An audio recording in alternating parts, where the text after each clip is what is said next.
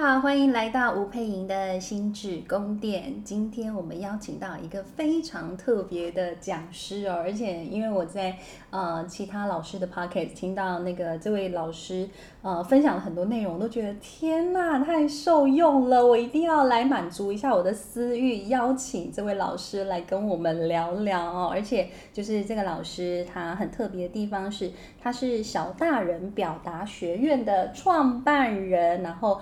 在帮非常多人去找到他们的声音的内在力量，然后可以真正发挥沟通的一个生命力。我们来欢迎林依柔老师。Hello，配音心理师，我是依柔。好，这依柔她最近出版了一本书哈，表达力决定你是谁哦。然后我就是把它全部给看完了，我就觉得。嗯，在里面我真的学到很多啦，包括就是案例的部分，包括你讲到了那个呃一九六零年代的美国总统大选，尼克森跟甘乃迪的辩论会。嗯、呃，我是还没出生啊，我们都还没出生。对，但是我就我们出生都是彩色电视了。对，然后我就想到，哦，OK，真的是太厉害了，就是讲到了这个这段历史，因为他讲到的是尼克森呢。因为穿的比较松垮的浅色老式西装，哦、嗯，但是当时的甘乃迪呢，呃，非常的帅气哈，而且好像那个时候并不是这么多人认识他，嗯、哦，可是就是在那个表达力上，然后外在的形象上面，真的是就是井井有条的样子，就非常的吸引人哦。嗯、我就看了这个，我就心想说，天哪，就是呃，声音表达跟形象，感觉就是一柔老师非常非常的专业。谢谢谢谢，对，所以呢，呃，因为在我们的听众里头，或者在我的学生里头啊，有非常多人，他们有这样的困扰，就是不够自信。嗯，好，嗯，那我觉得刚刚其实，在我们访谈之前呢，易柔老师跟我分享了非常多哈，而且就是针对我个人的一些建议，我也都觉得非常受用，所以我会想问问易柔老师说。嗯，一个人呢，他怎么样去提升他们的自信表达呢？那包括他怎么样去跨出第一步，去向别人求助啦，或连接资源这些，呃，你会怎么去教会一个人这样子的状态？嗯，我都会给我的学生一个建议，无论他来上我什么样的课程，嗯、哪怕他是一对一，或者是他想要上企业培训，我都会给他们一个功课。嗯，就是上课前要先交功课。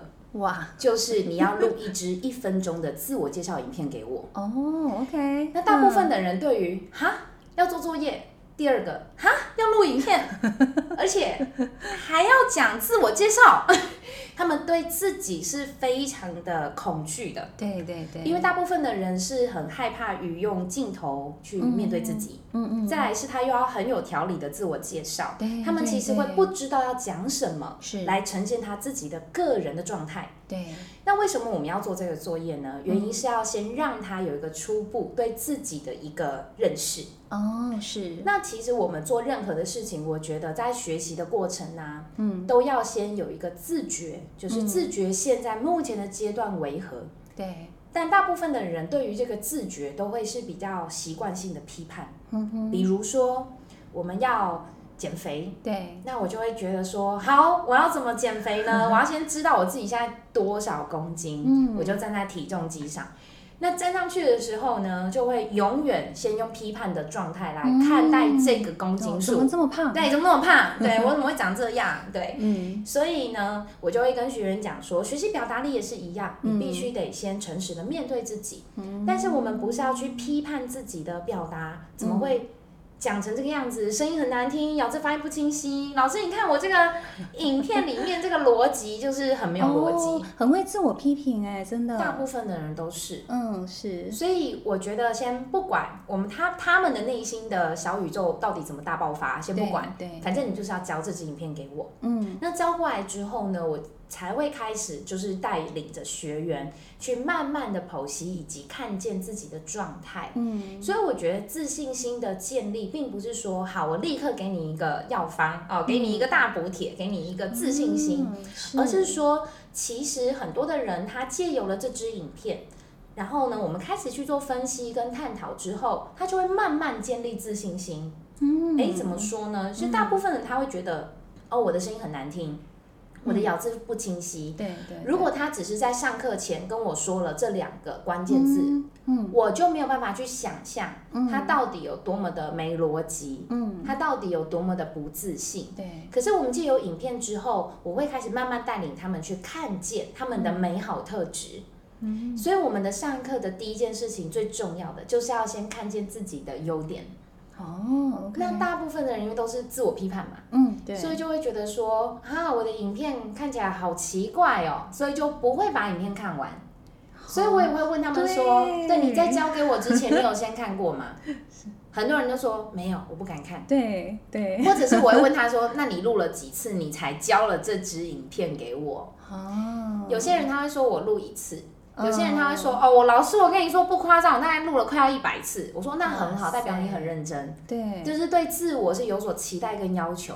对，也就是说，其实我们在还没有开始上课，其实这就是一种上课。嗯，他已经开始对自我的形象要步入到说他想要去真实面对了。嗯，这个是一件非常棒的开始。嗯嗯，所以其实，在我们在上课的过程当中，当我带领着我们的学员去看见自己的美好状态，嗯，他也不会对自己批判那么的重。嗯，而他不会对自己批判那么重的时候，他就会开始知道说，哎，我也有不错的地方，那我要保持下去。嗯，比如说有些他可能讲话没有逻辑跟没有内涵的人，嗯，但他们的优点是什么？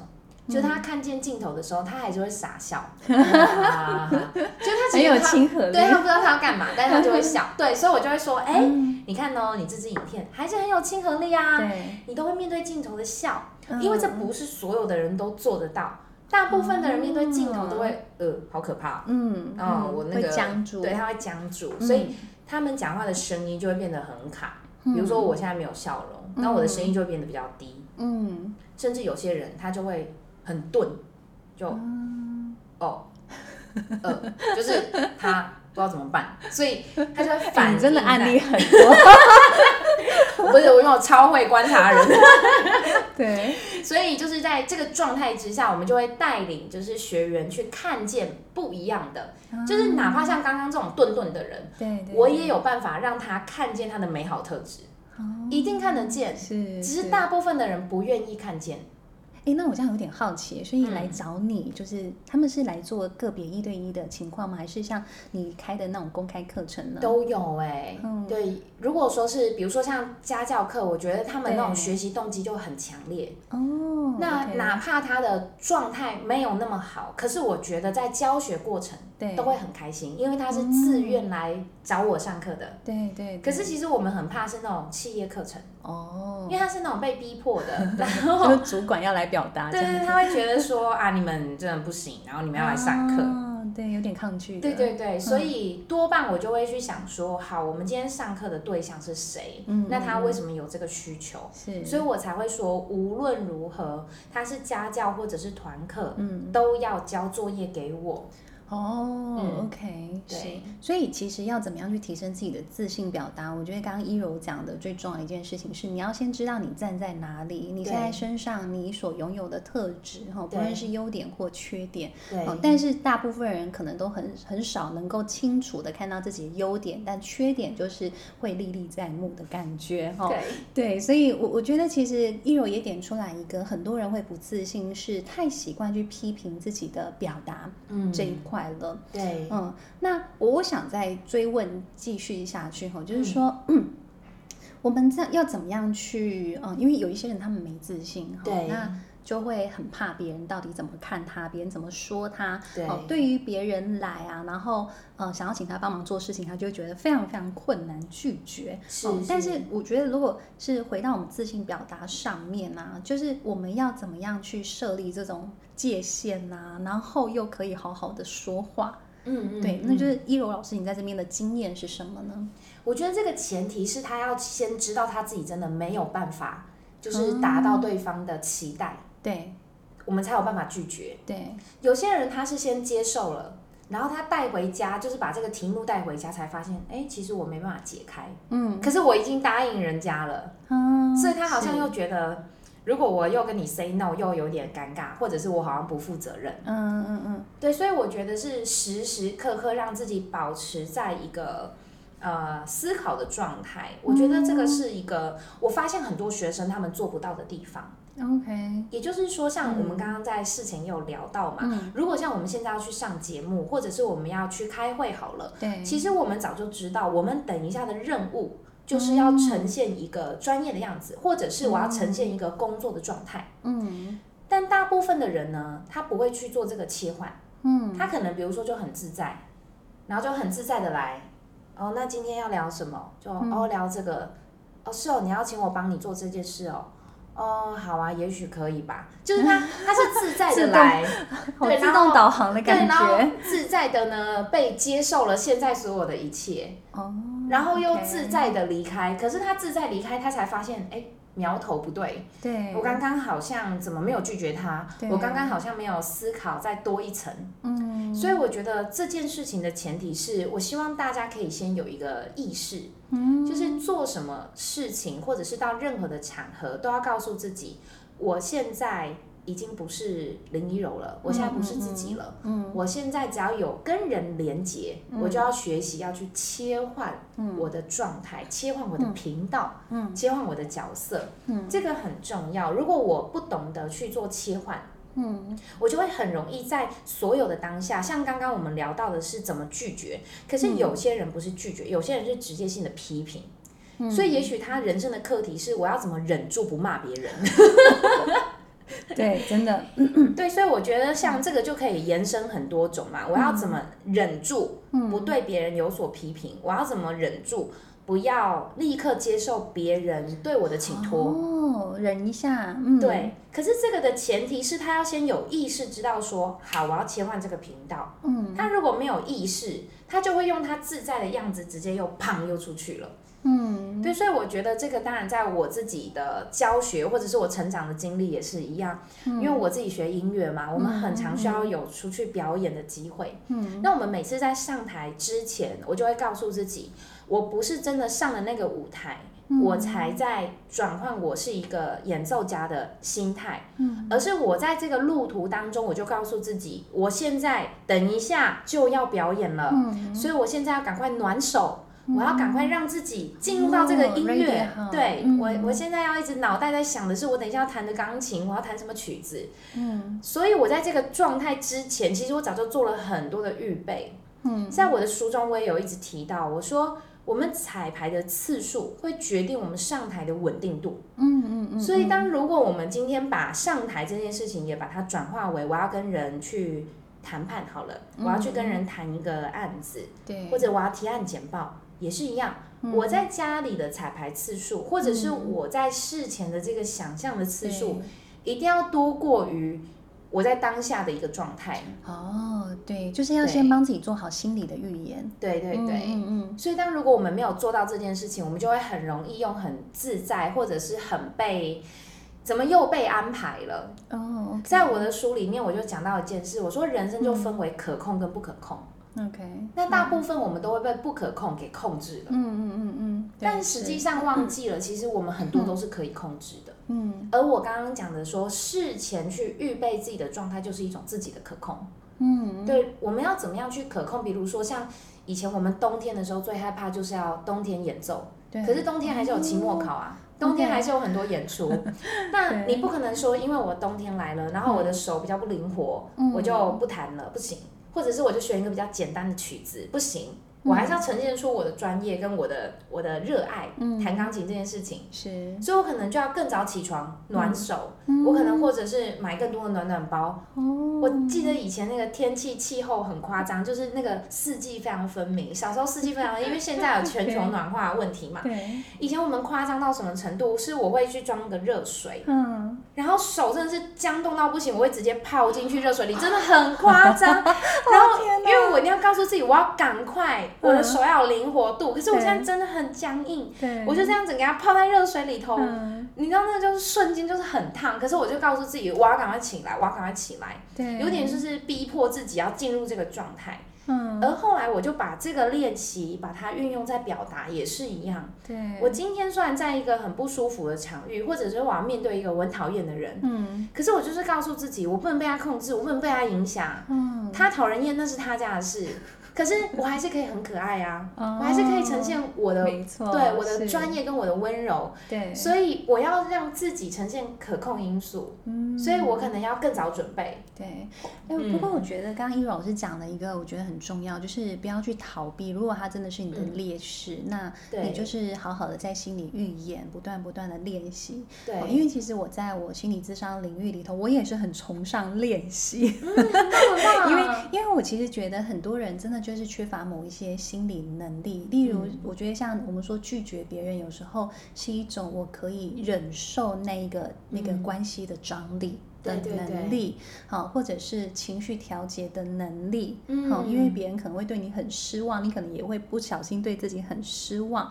那我可不可以就是练习一下面对这个情绪？嗯，对我，我觉得其实刚刚依柔老师就是真的在提醒大家的是，我们就想象那个画面，然后让自己进到那个情境里头，不断的练习，在那个情况下我会怎么表达？我相信其实我们真的多练习几次，我们内在的智慧跟心理强度就会出来。对对对，嗯对，哦，不过我觉得跟大家分享一下，刚刚其实我们在前面我跟一柔老师讲了很多哈，我觉得其实我自己就是非常的受用，嗯，因为我刚刚跟那个一柔老师。那个坦诚了我长期以来的声音的困扰，就是说，因为呃，就是在我自己的在公众形象的领域里头，其实我一直在寻寻觅觅各式各样的专家啦，包括我媒体圈的，就是朋友们呐，哈，包括作家圈的朋友们，其实我都会去就是征询他们对我的那个形象上的看法。然后大家大部分我不知道到底是基于客套，还是他们也不知道怎么怎么怎么反馈，怎么怎么反馈我，或怎么指引我，还是怎么样？对，我其实很难找到一个呃，就是老师，而且我甚至就想说，我是不是应该要去找个形象顾问来帮忙我，就是、嗯、就是整体性的评估我的形象啊、人设等等的。对。可是刚刚呢，依柔老师才刚坐下来，但我猜依柔老师也做了非常多功课，因为听了我一些 podcast，然后就刚一开始就。开始给我一些声音上的反馈，我就觉得哦天哪，就是 自己受惠无穷。然后我就想到我在几年前呢，我有邀请黄小胖老师来给我们，就是里面的心理师们一些，就是在舞台上来演讲台上的一些呃表演的，嗯，就是怎么样表现自己啦，不论是台风啦等等啦，心理准备度啊。然后那时候其实小胖老师他也给过我一个我觉得非常有趣的建议，他也就是告诉我就是反差感。因为他那时候就跟我讲说，我的那个整个声音啦，然后形象啦，表情都是一个看起来非常非常温柔的人，但如果我有一个反差萌，例如就是神经很大条啊，然后很出锤啦，好，或者突然就是变得非常的犀利等等的，就是他会觉得这样子的反差会给人一个就是形象上的嗯想象上的落差，然后反而会有一个很大的记忆点。嗯，对，所以刚刚呢，就是依柔老师才刚坐下来没多久，听了我几句，就是我们大概聊了五分钟、十分钟，依柔老师就立刻给了我建议。依柔老师，你要不要讲讲看？你给我的建议是什么？我就我我其实先直接给反馈的是，我很喜欢就配音心理师的声音，因为对于心理师的这个。人设的设定，我就会觉得哇塞，真的是配音心理师做的非常好，因为很多的气音，很多的包容力，而且不会让我觉得很有那种压迫感。嗯，所以如果说我想要在心理上得到一些支持。我就会觉得说，哎、嗯欸，我听你的节目，或者是来上你的课程，嗯、我一定可以被得到安慰。是。那另一方面呢，因为我们后来聊天的时候，因为我们比较私下、比较真实的聊天，哎、欸，也有认真听到，就是我们的声音其实分为两个轨道，嗯、一个是声音的特质，哦 okay、一个是文字内容。对。所以刚刚我也有特别听了这个文字内容的部分，嗯、其实心理师是会给予很多比较直接或者是犀利的一些看见。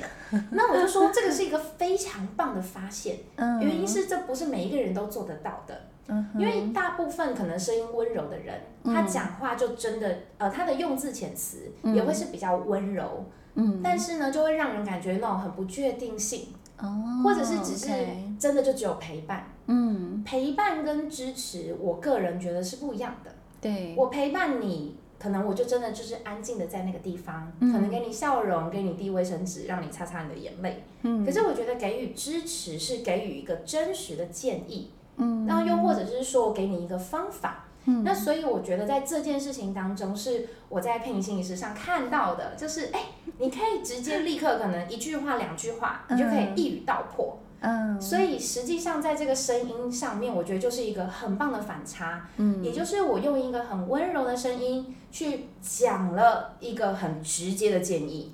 如果我现在是用这种声音给你一个建议，你一定会觉得很有压力。对，就说哦好，我知道了，然后就赶快噗就跑走了。嗯，可是如果我是用这样子的声音给你一个建议，对，你就会觉得哇，你好苦口婆心哦，你一定真的是为我好。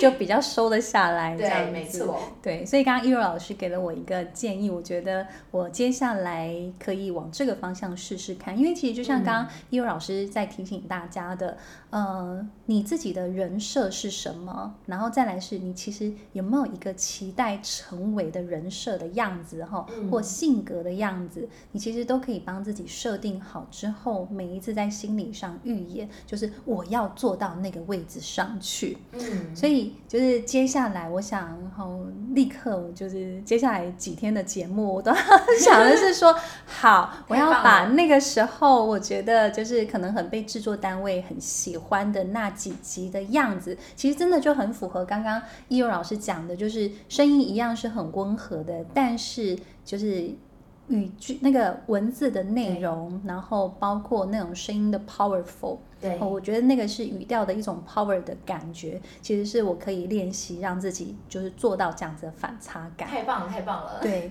各位听众有没有觉得这依柔老师真的是太妙太厉害了？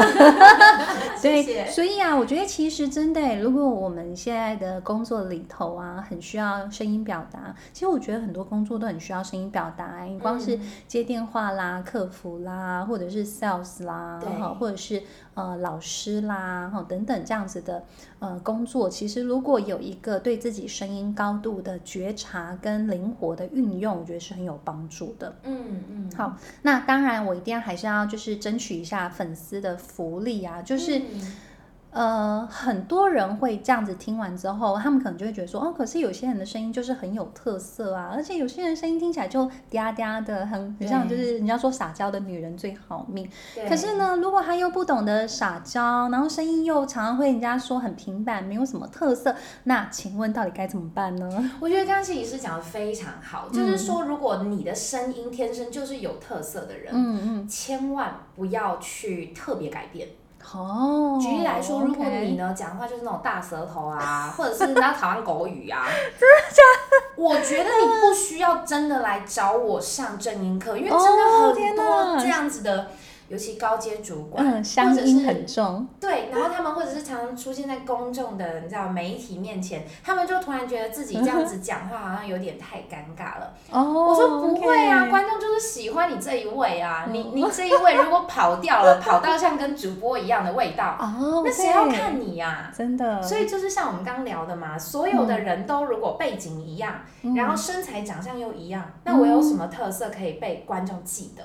嗯，那声音这件事情它非常的独特，你知道声音跟指纹是全世界不会有第二个人跟我们一样，对对，声音叫做声纹辨识，对对。对，所以就是说应该要热爱跟拥抱自己的声音，只是我要怎么样把我的声音的特色把它发挥到最大？